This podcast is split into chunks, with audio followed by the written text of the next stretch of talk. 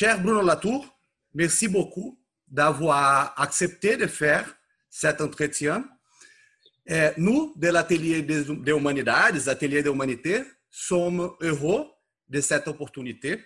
Heureusement, la publication de Faça Gaia est un succès commercial au Brésil. Cependant, comme il n'y a pas de débat intellectuel, ni de lutte contre les ennemis négationnistes, laissant de beaux livres sous les étagères, nous pensons que votre entretien sera une contribution importante à la quelle de Faça Gaia au Brésil, non seulement dans le milieu universitaire, mais aussi dans l'espace public. Merci beaucoup, Monsieur Latour, pour la présence et l'opportunité. Parlons, nous, du livre Face à Gaia, en tirant quelques fils qui s'entrelacent avec notre travail, et votre travail précédent. Le premier fil peut être tissé à partir des problèmes de la nature, de la science et de la politique. Après, nous parlerons de la religion, de la guerre et de la géopolitique.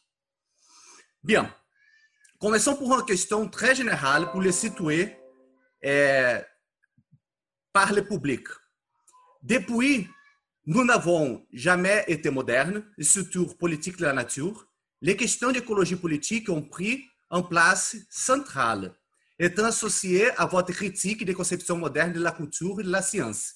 Pourriez-vous nous parler un peu de la façon dont cette question émerge de votre travail jusqu'à l'éruption des questions du Anthropocène? Euh, Oui, c'est-à-dire que je suis arrivé à ces questions pas du tout euh, comme beaucoup de gens parce que euh, je suis naturaliste ou intéressé, disons, par la, les, êtres de la nature. Ce n'est pas par là que je suis rentré. Euh, n'est pas par le goût, disons, de la, de, la, de la, promenade ou de la vie sauvage ou bien la rencontre de catastrophes écologiques particulièrement fortes. Je suis rentré par euh, le biais de, des études que j'ai faites avant euh, sur la pratique scientifique. Donc, j'ai étudié pendant beaucoup d'années, depuis la vie de laboratoire, les scientifiques au travail, et il se trouve que, euh, en euh, suivant les, controverses euh, créées par euh, les découvertes euh, scientifiques, je suis évidemment tombé assez tôt, dans les années 90, euh, sur l'effet de ces recherches scientifiques sur le débat public. Et donc, c'est effectivement au moment où j'ai fait politique de la nature que je me suis aperçu qu'il y avait dans l'ensemble des questions euh, scientifiques controversées, euh, une énorme partie de ces controverses euh, portait sur des questions qui ne sont pas exactement de la nature, mais euh, des objets euh, communs. Euh, et en particulier, mon travail était fondé sur une étude sur l'eau et sur les, politiques, les politiques de l'eau. Donc, c'est à partir de là que je me suis aperçu, en tirant le fil, comme vous dites, qu'il y a l'eau, et puis derrière l'eau, il y a l'atmosphère, ensuite il y a la Terre, etc. Et j'ai découvert à ce moment-là Gaïa et les travaux de Lovelock, que j'ai mis longtemps à, absorber parce que ce sont des, idées nouvelles. Et finalement, il y, a, simplement six ans, je suis euh, revenu au terrain euh, de mon origine, c'est-à-dire à la sociologie des sciences, en travaillant avec les, camarades euh, scientifiques des zones critiques et ceux qu'on appelle les, savants des zones critiques, disons. Et je viens de faire euh, une exposition et un livre sur, cette, sur, sur ce nouveau terrain, en quelque sorte. Donc, ma, ma ligne euh, d'intérêt euh, est une ligne d'anthropologie des sciences, en fait. C'est pour ça que j'ai une vision un tout petit peu différente, disons, de la de l'écologie politique telle qu'elle est comprise par des activistes euh, ou par des naturalistes. Bien. Comme point de départ de Face à Gaia, vous prenez une position très catégorique en défense des faits établis pour les fragiles sciences, comme vous avez dit, é, de climatologues et de scientifiques de la Terre. Certains considèrent votre position comme une distanciation avec mea culpa par rapport aux thèses originales de Science and Technology Studies. Après la pós-vérité, vous retireriez face au désastre que votre, génération a contribué à gérer avec la relativisation des sciences. Hum. Bon, à mon avis, ce n'est pas la question, car vos formulations sur la référence circulante et les processus socio-techniques de traduction et description restent les critères pour dire pourquoi les scientifiques peuvent dire choses que les climato-sceptiques ou climato-négationnistes ne peuvent pas. Mais j'aimerais vous écouter à ce sujet. Qu'est-ce que les science studies constituent une bonne arme pour combattre les négationnistes galopants? Vous avez raison. Euh, Ce n'est pas du tout une différence entre l'argument que je faisais disons, dans les années euh, 80 euh, et les arguments que je fais maintenant. La, sociologie des sciences n'a jamais été une critique de la possibilité d'arriver dans certaines circonstances, avec certains instruments, dans un type de société, à des faits euh, avérés et, certifiés. La question de la STS, du STS, euh, c'était de savoir comment on y arrivait. Donc, euh, l'argument de dire Ah, tiens, c'est drôle, monsieur Latour croyait qu'il n'y avait pas de faits, maintenant il croit qu'il y a des faits, c'est complètement absurde et vous avez raison de le, de le signaler. Il se trouve juste que, de façon assez amusante, euh, ceux des scientifiques qui parfois euh, protestaient contre mon travail il y, a, il y a 40 ans parce qu'ils le voyaient comme une euh, attaque sur l'activité scientifique, aujourd'hui, évidemment, puisque la science est attaquée par des forces bien supérieures aux relativistes, c'est-à-dire la force des, négationnistes, se disent tiens, mais ce que dit M. Latour et,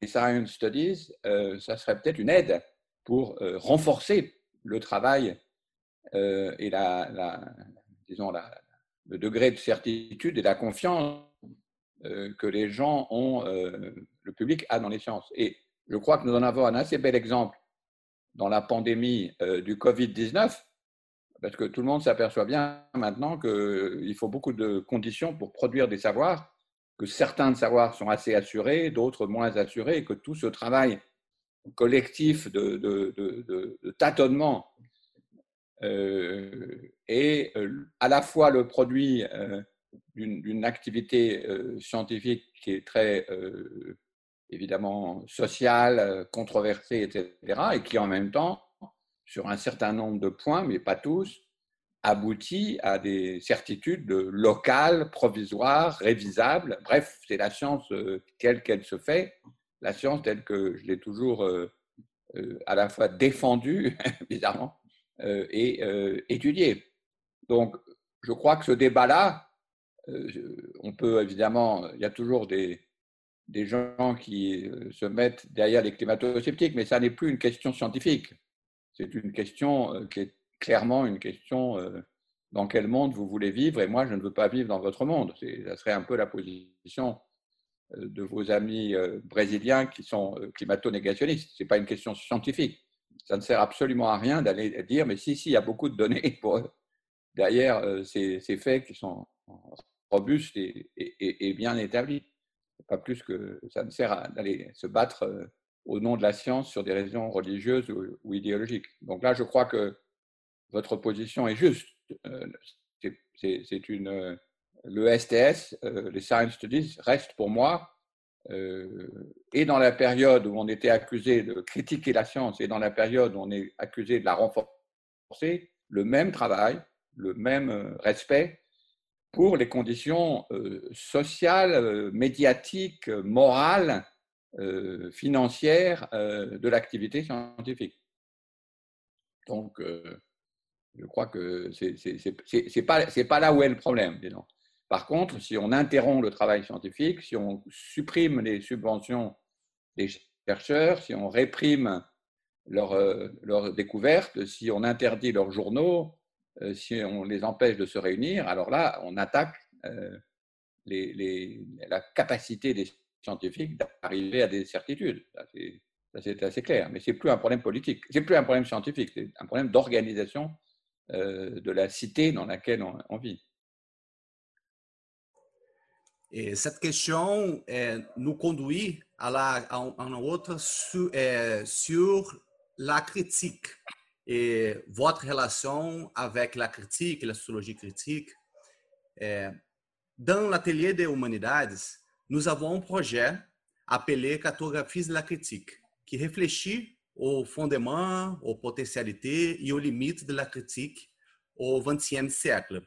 Nous partageons avec vous eh, la conception de que, eh, qu'il y a un malaise avec la pensée critique qui est piégé dans l'hypercritique et l'hyperinflation des crises a une certaine responsabilité, responsabilité avec le climat intellectuel de dévastation générale aujourd'hui. Mais, si l'on se rappelle, avec Reinhard Koselleck et les philosophes anciens, que vous connaissez très bien, que la critique est le processus et les actes de décision face à la crise, l'origine étymologique, c'est ça, face à la demande de la praxis, il me semble que c'est une activité incontournable de la pensée et de l'action. D'une certaine manière, si vous me permettez, Face à Gaillard est un travail de critique et de diagnostic du présent. Vous avez là, là fait même une proposition non moderne de concepções de aliénation et d'émancipation. É, que pensez-vous de la critique du rôle des intellectuels, des scientifiques dans les sociétés J'aime assez votre euh, expression de hyperinflation de, de la critique. C'est à ça que j'ai réagi en 2002 euh, par cet qui a fait quelques bruits sur le fait que la critique euh, n'avait plus d'énergie. Why critique run out of steam? À cause justement d'ailleurs de la, de la question des climato-sceptiques. Déjà en 2002. Donc, évidemment, si on prend la définition de Koselleck, le travail critique est, synonyme du travail intellectuel. Ça n'a pas beaucoup de sens de le, nier. Mais j'ai réagi, je pense, à une question qui, d'ailleurs, se pose aujourd'hui même avec ces, élections, euh, euh, américaines, euh, qui est finalement à quoi sert cet énorme investissement, cette hyperinflation, comme vous dites, de capacité critique si nous ne pouvons pas empêcher que 60 millions d'Américains, euh, et peut-être plus, on va le savoir tout à l'heure, votent pour euh, euh, Donald Trump ou chez vous, pourquoi cet extraordinaire flot d'intelligence brésilienne, des grands intellectuels brésiliens et des, humanités, comme vous dites, a aussi peu d'effet sur le, cours, disons, de, de, de l'action politique. Donc j'avais réagi en disant, mais attention, est-ce que, est que critique avait un sens au XXe siècle, quand il fallait euh, réagir à l'hégémonie, disons, du scientisme, de, la, de, la, de, la, version euh, moderne du progrès et du développement? Mais est-ce que maintenant, au XXIe siècle, ça a un sens euh, alors que c'est plutôt la reconstitution, le ravaudage, comme on dit en français, de retrouver un sens commun euh, qui est important. Donc, je, trouvais qu'il y avait un décalage, disons, entre euh, la distance qui est prise par la notion de critique et la nécessité d'engagement et de, proximité, de ce que j'appelle la, proximité critique et pas la distance critique. Alors, évidemment, euh, là, je pense que ça fait une différence et que les tâches et les valeurs disons, du travail intellectuel sont plutôt maintenant du côté de la reconstruction, de trouver euh, de la remise en, confiance et, ça c'est le point important évidemment avec euh, Gaïa, la, redécouverte de quelque chose qui ressemble un peu à un sol ou à un ancrage, alors que la critique était très associée à une idée de nomadisme, de distance, de mouvement, de globalisation, de sortie du, du, moins en Europe, hein, de, sortie de la province, de la campagne, euh, du passé, etc., etc. Mais j'ai résolu euh, le problème tout simplement par le travail que je fais et le catalogue que je fais euh, qui s'appelle Zone Critical Zone, zone critique, parce que ça, m'aide à transformer le mot critique, non pas comme une attitude et de distance, mais comme un lieu. Nous vivons, et de ce point de vue-là, la formulation de votre question est assez exacte. Euh, nous vivons dans une zone critique. Donc euh, le mot critique a changé de sens, et plus la distance, et comment arriver à tenir à l'intérieur de cette, euh, de cette zone critique qui est très petite et qui est la seule chose, qui est Gaïa en fait, et qui est la seule chose euh, dont nous avons l'expérience. Donc euh, voilà mon histoire avec critique, peut-être maintenant je dirais peut-être exagérément critique euh, de la version française aussi et américaine de cette espèce d'hyperinflation, comme vous avez dit fort justement, et, de, banalisation de l'esprit critique, et ce que j'appellerais maintenant son, son renforcement, disons. Et du côté de l'activité intellectuelle de la théorie critique, je pense que la théorie critique qui doit être développée, pour votre, votre opinion, il sera une, une conception de critique non humaniste. une conception de critique non humaniste, pós-humaniste, ou une conception de critique qui fait l'alliance entre humain et non humain. É uma, uma concepção de critique intellectuelle, non é, é, avec, é, é, sans un décalage avec le sens commun et la, et la conception terrain de, des humains e não humains.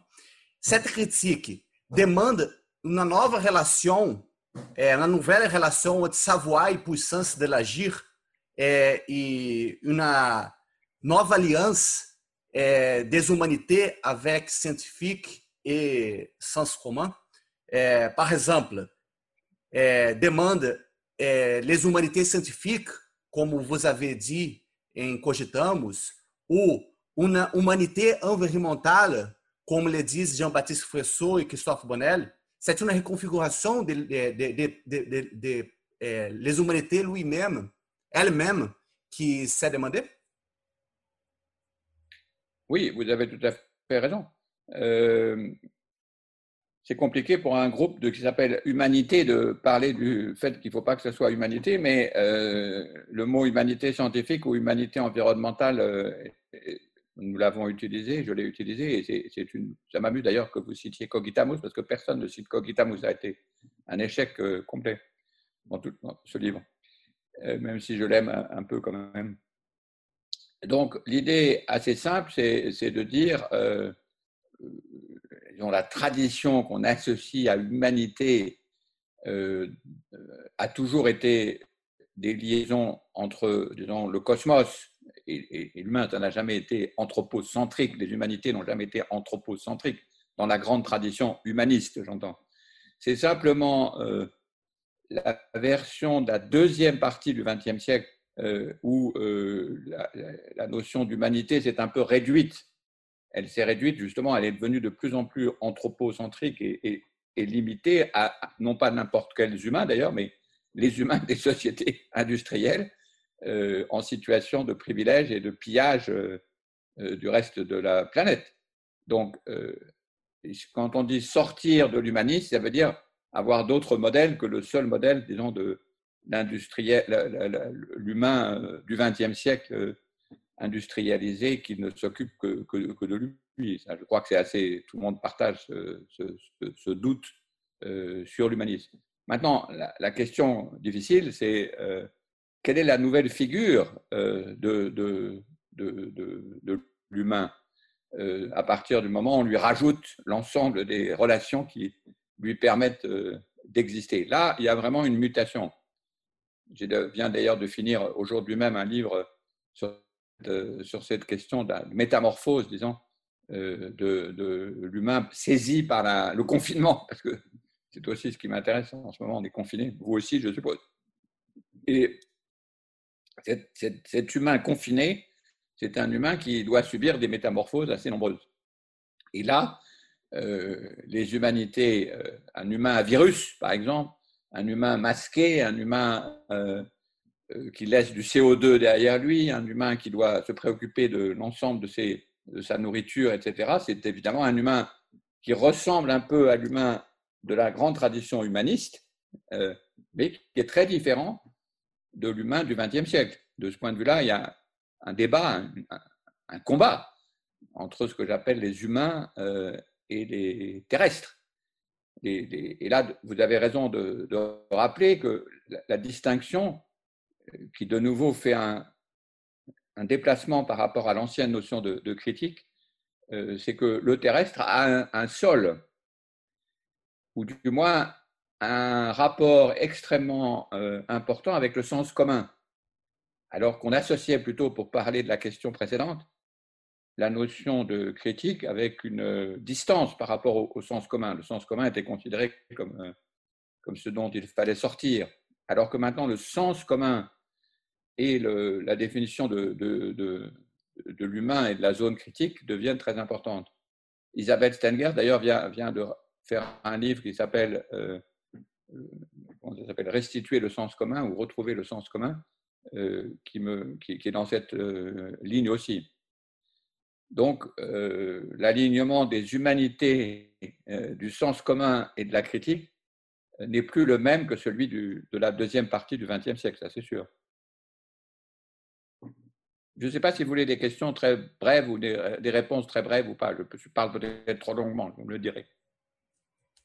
É, la, la question é, nous conduit à le fil du langage, né? É, dans l'essilage de l'épuisement do paradigma de representação social, de l'analyse do tout discours, é, de le pós-structuralisme, vous avez un rôle important é, avec d'autres, comme Luc Botanski, Isabelle Stanguès, dans l'introduction de la rhétorique, au sens large e bom do termo rhétorique, sciences sociales, articulé à la sémiotique et au pragmatisme général.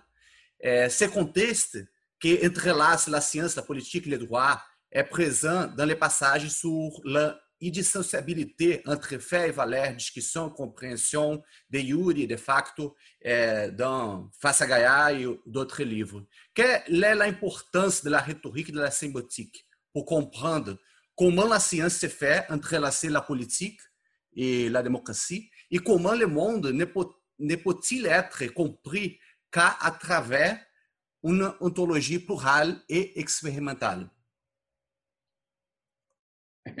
C'est une question un peu large. Euh, sur la rhétorique, le mot rhétorique, je, ne suis pas sûr de, l'utiliser, mais sémiotique, oui, euh, ou tout simplement parce que les effets de de parole, de langue euh, et les effets d'ontologie, pour prendre une expression euh, philosophique un peu, un peu pédante, euh, sont liés. D'ailleurs, c'est la première chose que j'ai faite, c'est ma thèse s'appelait exégèse et ontologie. C'était déjà, et exégèse et la sémiotique, pour moi, c'est le même, le même travail. C'est-à-dire que le sens, la réalité et le sens, c'est deux fois le même, la même question. Mais je ne sais pas si ça intéresserait vos, auditeurs, parce que c'est une question vraiment de, de, métaphysique. En pratique, ça veut dire euh, qu'on ne peut pas euh, faire un travail de sciences sociales, puisque c'est de ça que vous parliez, sans s'intéresser euh, au texte, à la façon dont le texte est, rédigé, ce que Donna Haraway dit d'une façon assez flamboyante, mais efficace, avec cette notion de, narration euh, spéculative, c'est-à-dire que c'est seulement par la spéculation euh, que les sciences, euh, d'ailleurs, parviennent à, des certitudes, et les sciences sociales ne, sont, ne, peuvent atteindre ce niveau de, précision, d'invention, d'originalité, qu'à la condition d'être attentive aussi aux effets de, sens produits par la façon dont elles racontent leurs histoires histoire n'est pas négatif, c'est pas l'équivalent de la fausseté.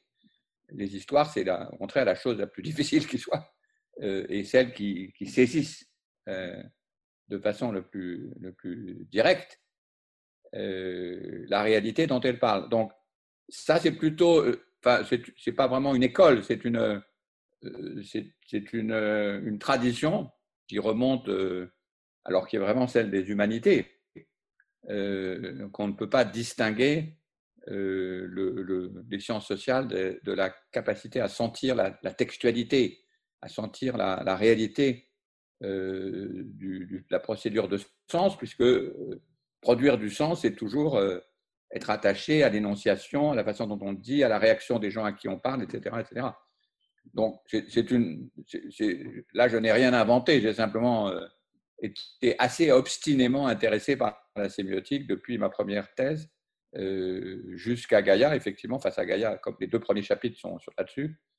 Euh, et euh, je l'ai continué à parler de Gaïa par le théâtre, les conférences, spectacles, par les expositions, pour les mêmes raisons. C'est-à-dire qu'à chaque fois, la forme, les formes exposition, la forme théâtre, la forme livre, donne d'autres saisies d'un phénomène qui, sans cela, nous échapperait mais c'est vrai aussi euh, d'un scientifique qui construit une expérience de laboratoire, euh, qui met en scène euh, des, des, des, expériences spectaculaires, etc. Ça, c'est très commun, disons, à la, à la pratique savante. Là, on est en plein dans les humanités, c'est la définition même des humanités, je dirais. Et ça ne distingue pas les sciences et les humanités. C'est la façon dont les humanités, ou l'exégèse au sens large, comprend les sciences exactes. Passons à un autre fil eh, de son œuvre, celui de la religion, qui est central dans les Face à.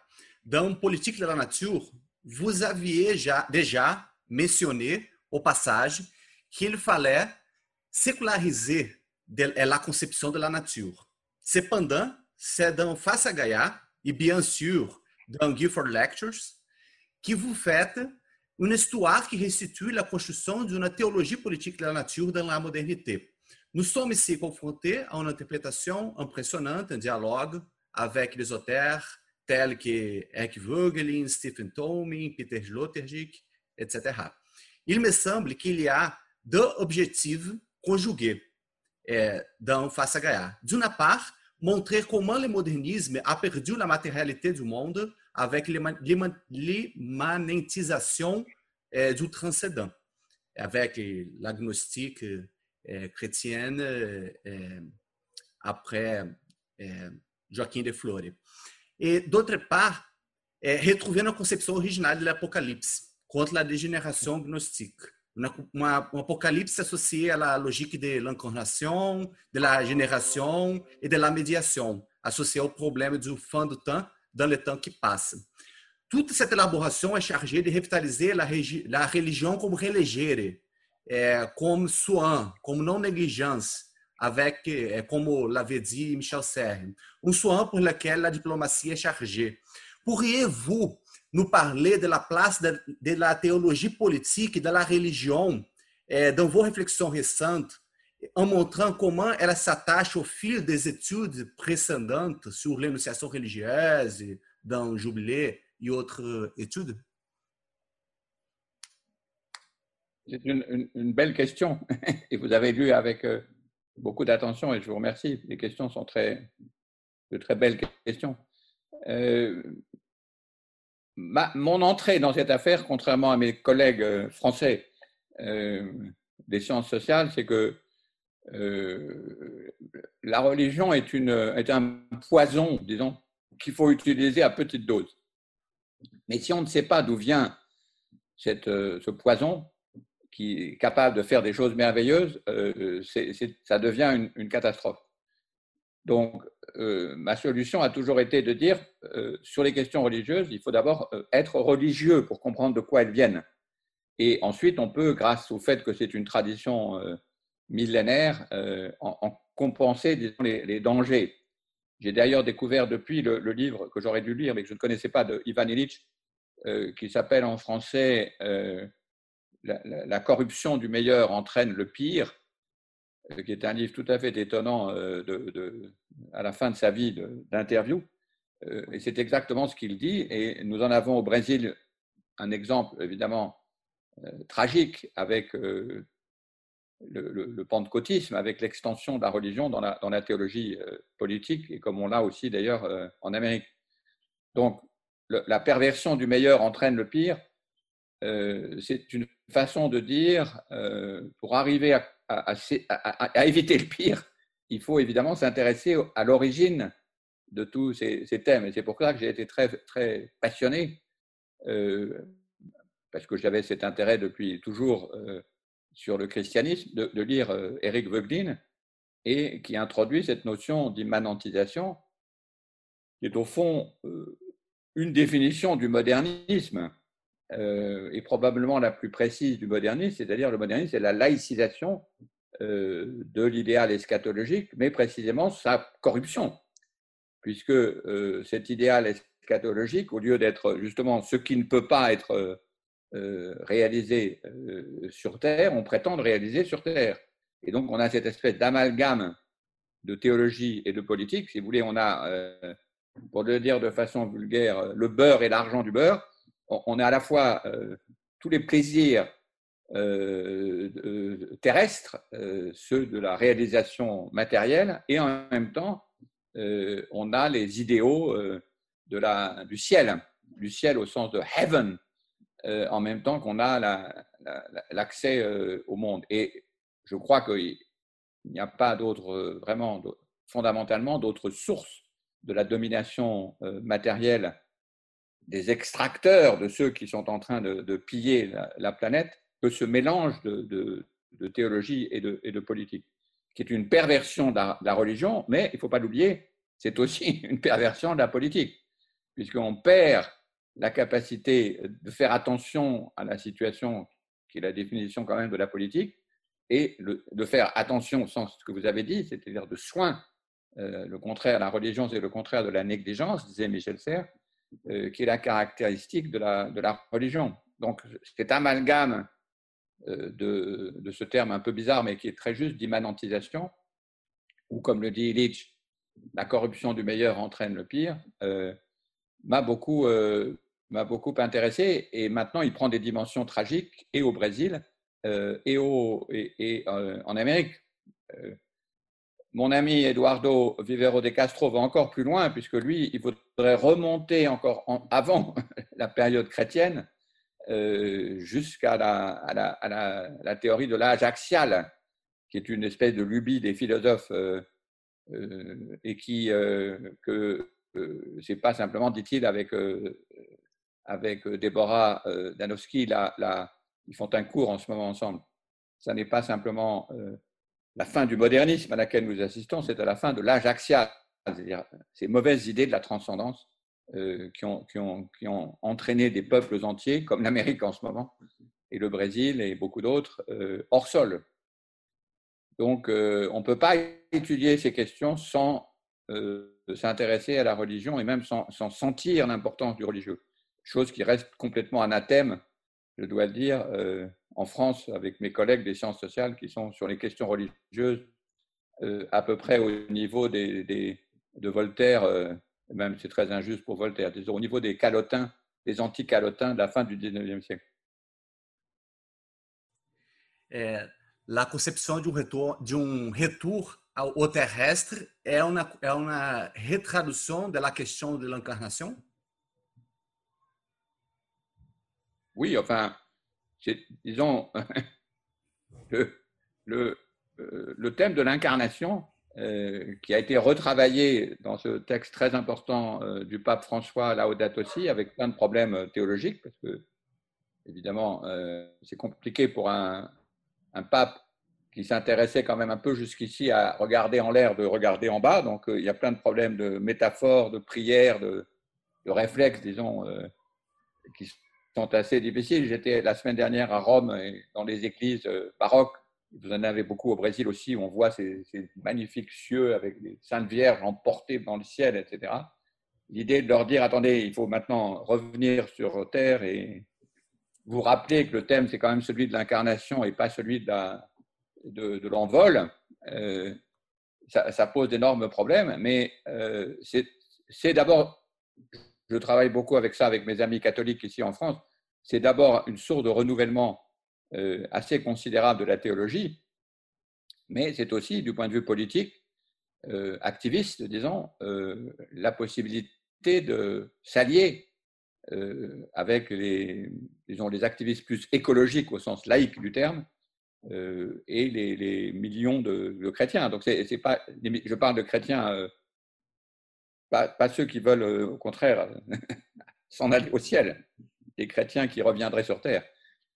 donc, il y a un enjeu, il y a un enjeu en termes d'énergie, disons, politique, qui est quand même très important. Et je travaille là-dessus. D'ailleurs, je, travaille aussi avec Eduardo et, Déborah parce que c'est, un thème qui les intéresse aussi beaucoup. Vous avez fini de Faça Gaia avec l'encyclique Papa, do Papa Francisco, Papa François.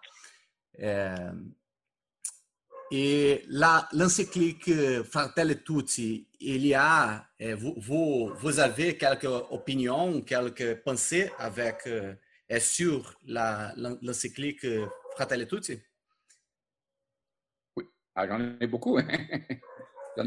Vous parlez de laquelle? De Laudato Si? Uh-huh. Laudato Si, si, si, oui. Laudato Si, claro. Eh, si, si.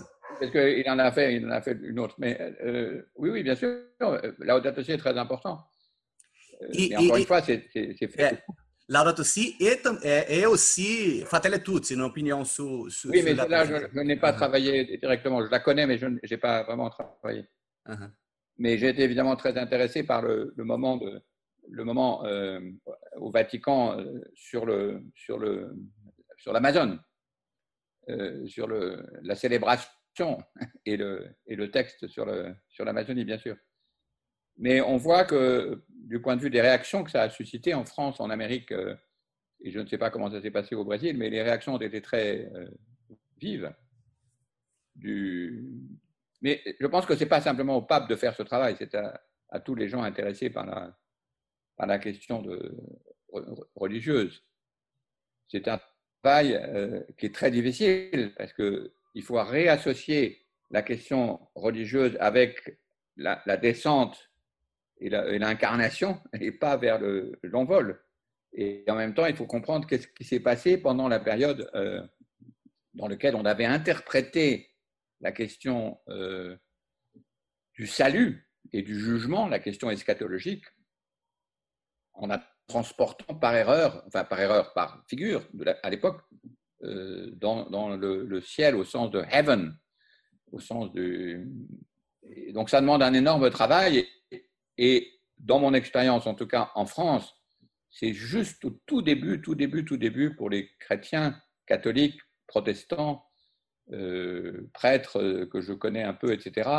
C'est juste le début de la sensibilisation. On est encore mmh à l'idée que la religion, ça s'occupe des humains, de l'âme des humains et du futur. on, est encore, euh, on est encore au 19e siècle, en tout cas en France. Et donc le pape, s'il est aussi détesté, c'est pour de bonnes raisons, c'est qu'il euh, pointe euh, une direction spirituelle, aussi bien que théologique, et pratique et activiste qui n'est pas 99% des, catholiques, ça c'est absolument certain. Qui pour ça que c'est un personnage prophétique. Pour moi, il est comme euh, Greta Thunberg, c'est les deux, les deux figures prophétiques. Euh, passons pour euh, l'autre fil qui est, le fil de la guerre et la paix. le problème de la relation entre la guerre et la paix est un autre fil conducteur de son travail. Dans vos, dans vos études sur laboratoire, vous mettez en jeu la relation de guerre, de paix, eh, dans les associations entre les humains et les non-humains. Eh, dans votre reconstruction de la relation entre sciences politiques, vous montrez comment la philosophie a déclaré la guerre à la foule en la plaçant dans la grotte avec Platão, Socrate. Dans nous, nous n'avons jamais été modernes. Vous dites que la construction moderne est née d'un dispositif scientifique politique traitant de la guerre civile et face à Gaillard retour à cette question. É, dans politique la nature, vous supposez qu'il n'y a pas d'association sans ennemis, qui est la question é, schmittienne qui retourne aussi à face à Gaia. Bon, il est un thème récurrent, récurrent mais en face à Gaia, il me semble que votre réflexion prend d'un caractère plus dramatique, plus tragique et plus dangereux avec Carl Schmitt. Quand vous é, supposez une fois pour toutes que nous sommes en guerre, que nous devons déclarer votre ennemi et nous, é, et nous mettre en défendre é, de nos territoires de vie, de terrain, de sol, du Lebensraum, etc. C'est je pense, reconnaître que nous sommes en guerre pour pouvoir construire une paix possible. Telle est la devise de Face à Gaia. En fin de compte, je crois que vous êtes toujours un penseur de la paix et de la diplomatie, où la politique est le processus de composition d'un bon monde eh, possible, voire d'un meilleur monde possible, et ainsi la guerre entre eh, commun dans é, cette pensée de pé. C'est soit na dimensão ontologique ou stratégique, ontologique, stratégique, comment la question de la guerre est développée dans votre pensée aujourd'hui et d'hier. Vous avez lu tous ces livres, c'est impressionnant. Euh, je ne suis pas habitué à avoir des questions de gens qui ont lu mes livres. En France, euh, personne ne me lit, donc euh, j'ai toujours des questions qui sont des questions assez, assez simples ou bêtes Là, vous posez des questions compliquées et, instruites en plus. Euh, mon entrée dans l'affaire est assez simplement, je l'avoue, euh, euh, schmittienne, c'est-à-dire la distinction entre le mauvais ennemi, celui qui est à éliminer, et le, vrai ennemi, c'est celui qui vous, qui risque de, qui est suffisamment, qui attaque votre, votre définition de vous-même au point que vous n'êtes pas sûr du tout qui va gagner ou qui va perdre. Donc, euh, ça, j'ai ça en tête depuis, depuis toujours, en quelque sorte. Euh, et j'ai été frappé quand j'ai abordé la question euh, écologique, qui était votre première question, qu'on continuait à transporter dans les questions écologiques une version assez simpliste de l'accord. C'est-à-dire que du moment qu'on s'intéressait aux questions de nature, on allait forcément converger. Et évidemment, c'est exactement le contraire de ce qui s'est passé. De ce point de vue-là, ma, vision est de plus en plus tragique parce que je n'avais pas imaginé, même quand j'écrivais politique de la nature, euh, qu'on serait au niveau de la politique de, Trump ou de, Bolsonaro. Ça, c'est évident. Donc, c'est le même argument, mais de plus en plus tragique au fur et à mesure que la, situation se tend. Mais ce qui est clair, c'est que dans la situation euh, où on se trouve, euh, plus personne n'imagine que les questions de nature vont unifier. Les questions de nature désunissent. Et cette euh, désunion, vous l'avez dit de façon tout à fait excellente, soit on dit, mais si on va s'arranger, on va faire des accords, on va se réunir autour d'une table et on va être d'accord sur sauver la forêt amazonienne ou les glaciers ou, la température de l'atmosphère terrestre, etc. Euh, en niant, donc en cachant le fait que c'est une situation euh, beaucoup plus tendue que, que, ça, soit on dit, si, regardez, c'est un état de guerre. Euh, c'est un état de guerre que la pensée décoloniale a étudié depuis, depuis très longtemps, c'est-à-dire, et que le Brésil connaît parfaitement à la fois dans son histoire et dans, sa, dans son présent, qui est le fait que les États ne sont pas simplement dans des relations euh, de diplomatie classique en État-nation, mais dans une situation de, guerre. Et donc, il se trouve maintenant que cette situation de guerre, elle est beaucoup plus compliquée à saisir parce qu'elle traverse tous les États, y compris le Brésil, la France, euh, les États-Unis. Et donc, mon argument est de dire, si vous voulez imaginer une situation euh, de paix, il faut déclarer la situation de guerre. Ça ne sert à rien de dire qu'on va finir par s'entendre sur, les questions, euh, sur les questions écologiques. Et j'y suis d'autant plus sensible que, évidemment, ça relie à la question sur la, sociologie des sciences. Il y a une tendance dans les milieux écologiques, cette fois-ci au sens scientifique, de dire, mais puisqu'on sait scientifiquement que c'est comme ça, euh, que la Terre est menacée par le CO2, etc., on va s'entendre. Une version pédagogique, si vous voulez, une version scientiste de la politique. Et ça, je sais que ça ne va pas marcher. C'est pas parce que les bolsonaristes ou les trumpistes, c'est pas parce qu'ils manquent de connaissances, c'est parce qu'ils ont décidé de faire la guerre euh, à, ceux qui, qui, qui, contestent.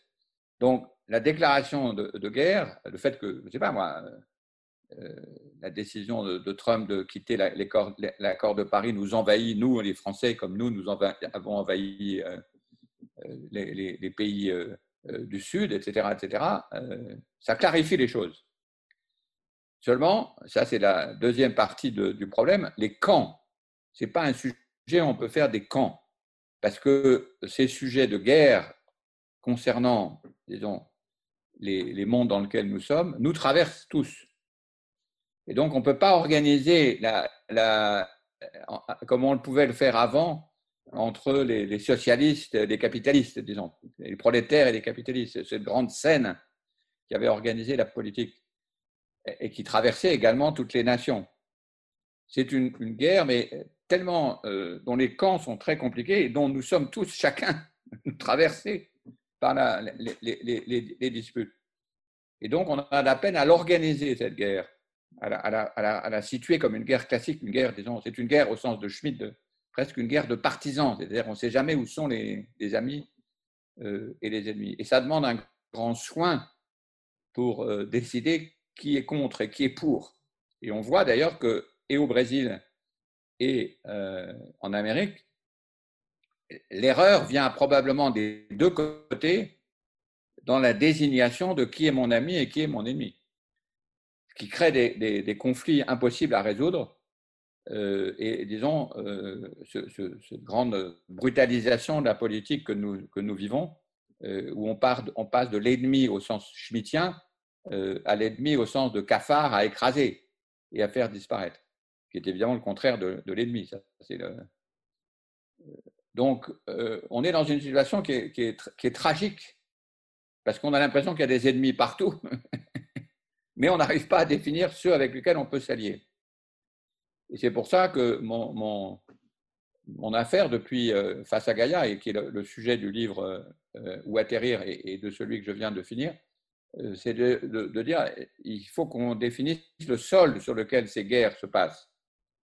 Donc on, sort de ce problème de guerre et de paix et on commence à définir qui sont les amis et les ennemis uniquement si on commence à définir le monde matériel auquel on appartient, disons. Autrement dit, pour avoir des amis et des ennemis, il faut, d'abord avoir une terre pour pouvoir repérer un peu qui sont les qui est qui, disons. Et si vous ne savez pas où, vous habitez et de quoi vous dépendez, vous ne pouvez pas définir vos amis et vos ennemis. Donc ça, c'est, un peu ce qui est indiqué dans le dernier chapitre de, Gaïa, mais qui est plutôt développé euh, après. Et la question est non statale, mais é plus de associação, associação de humain e não humain. Né?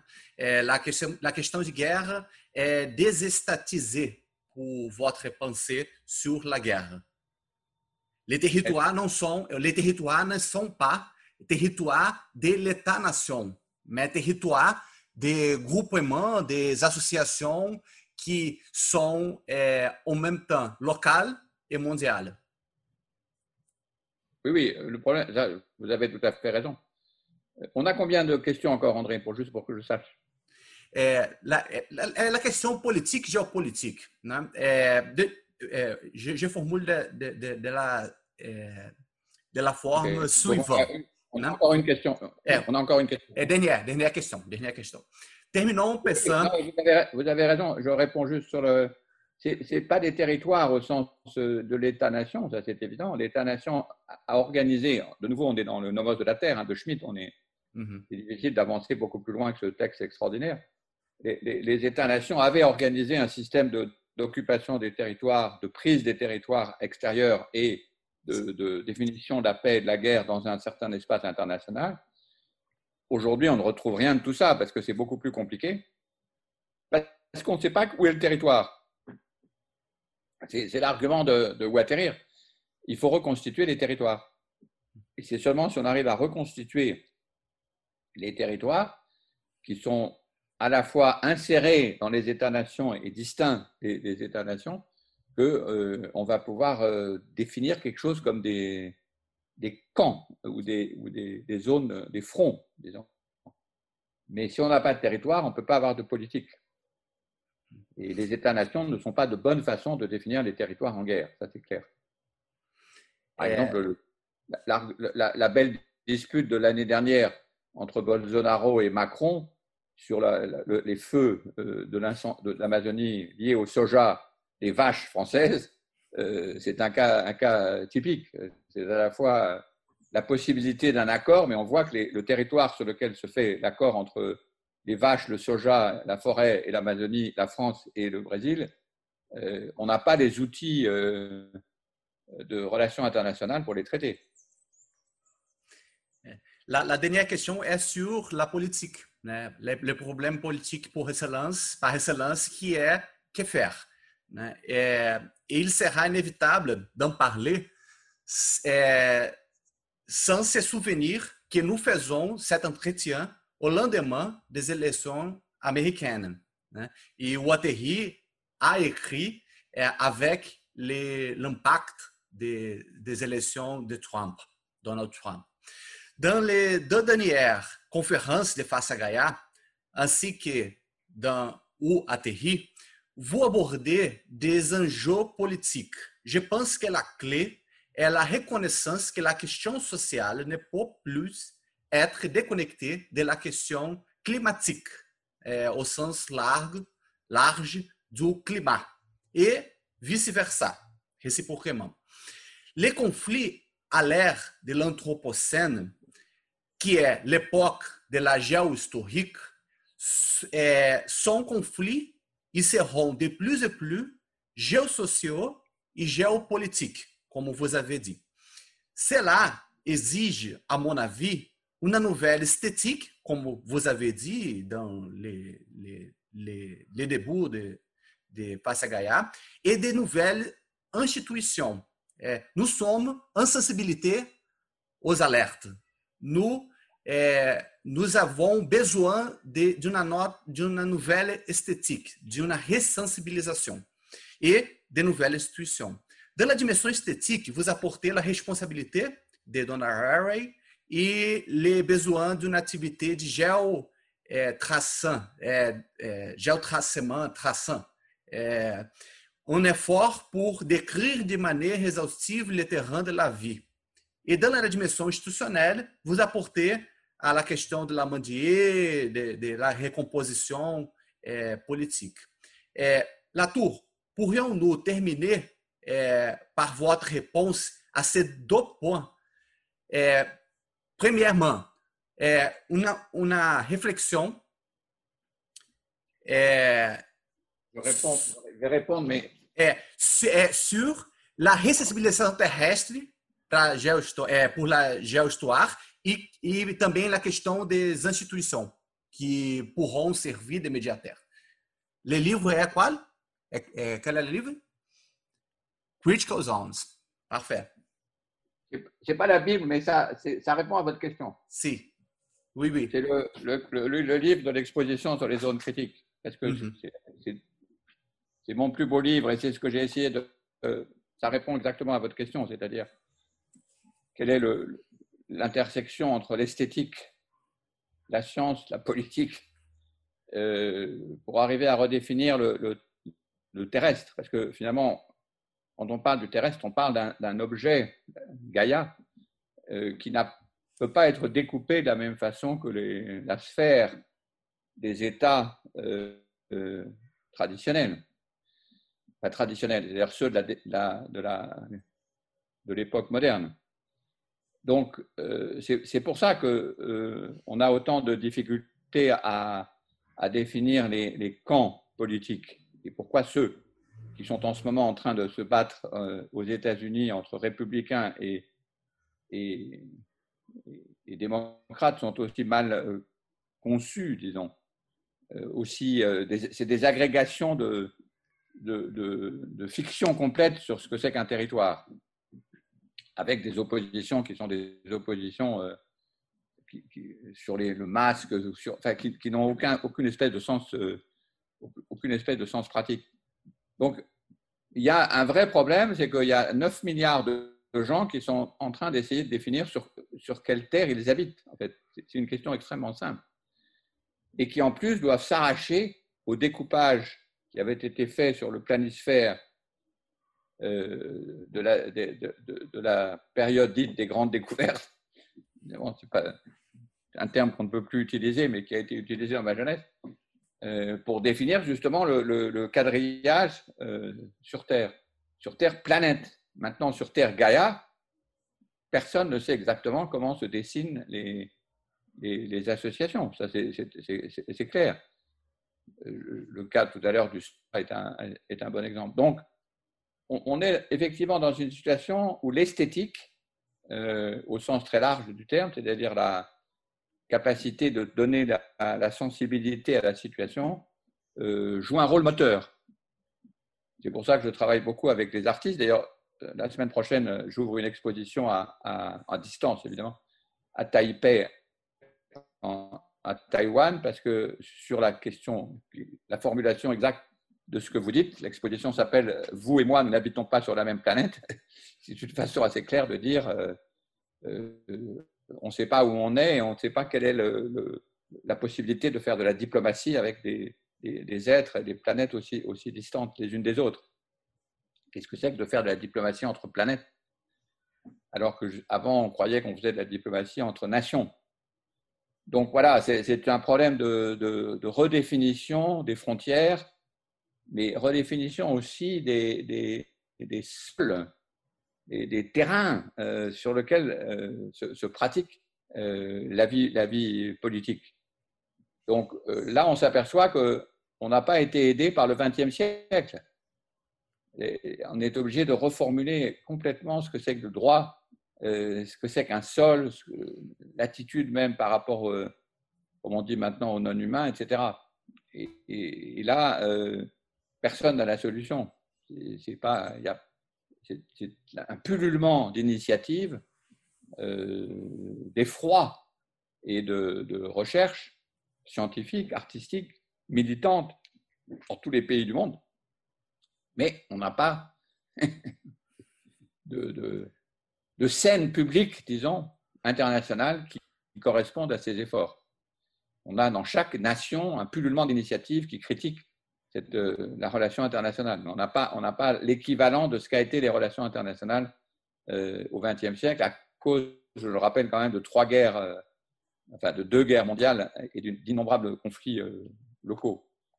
Donc le XXIe siècle, tel qu'il va, travailler la question du climat, disons, va peut-être le travailler aussi par, j'ai peur de le dire, mais une multitude de situations de guerre qui, sont un peu effrayantes à, considérer. En tout cas, aujourd'hui, ce n'est pas un jour où on peut être optimiste, euh, puisque c'est le jour de la l'impossible. Enfin, je ne sais pas quel jour c'est d'ailleurs, parce que je ne sais pas si c'est l'élection, le résultat de l'élection, on, l'attend au moment même où je vous parle.